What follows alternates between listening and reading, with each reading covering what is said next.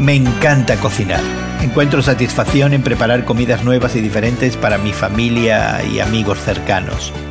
Y hoy en la palabra, Juan 6 nos muestra a Jesús justamente alimentando a las masas. Su comida no solo satisfizo perfectamente, sino que hubo abundantes sobras. Juan nos dice que 5.000 hombres fueron alimentados y ese número no incluía ni a mujeres ni a niños, así que imagínate la cantidad total de comensales. Esa tarde Jesús cruzó el agua a Capernaum y por la mañana algunos de la multitud se encontraron con él y le preguntaron Maestro, ¿cuándo llegaste aquí? La gente buscaba a Jesús porque el día anterior los había saciado de comida y Jesús lo sabía.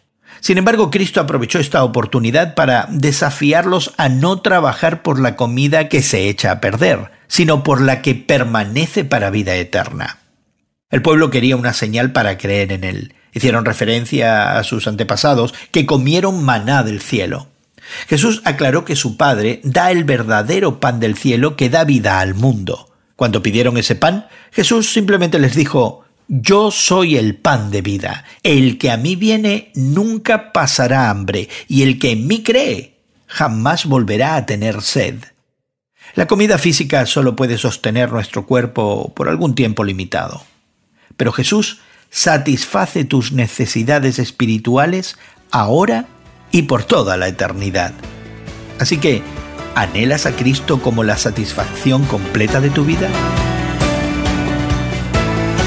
Hoy en la Palabra es una nueva forma de conocer la Biblia cada día con estudios preparados por profesores del Instituto Bíblico Moody. Encuentra Hoy en la Palabra en tu plataforma de podcast favorita. Más información en hoyenlapalabra.org.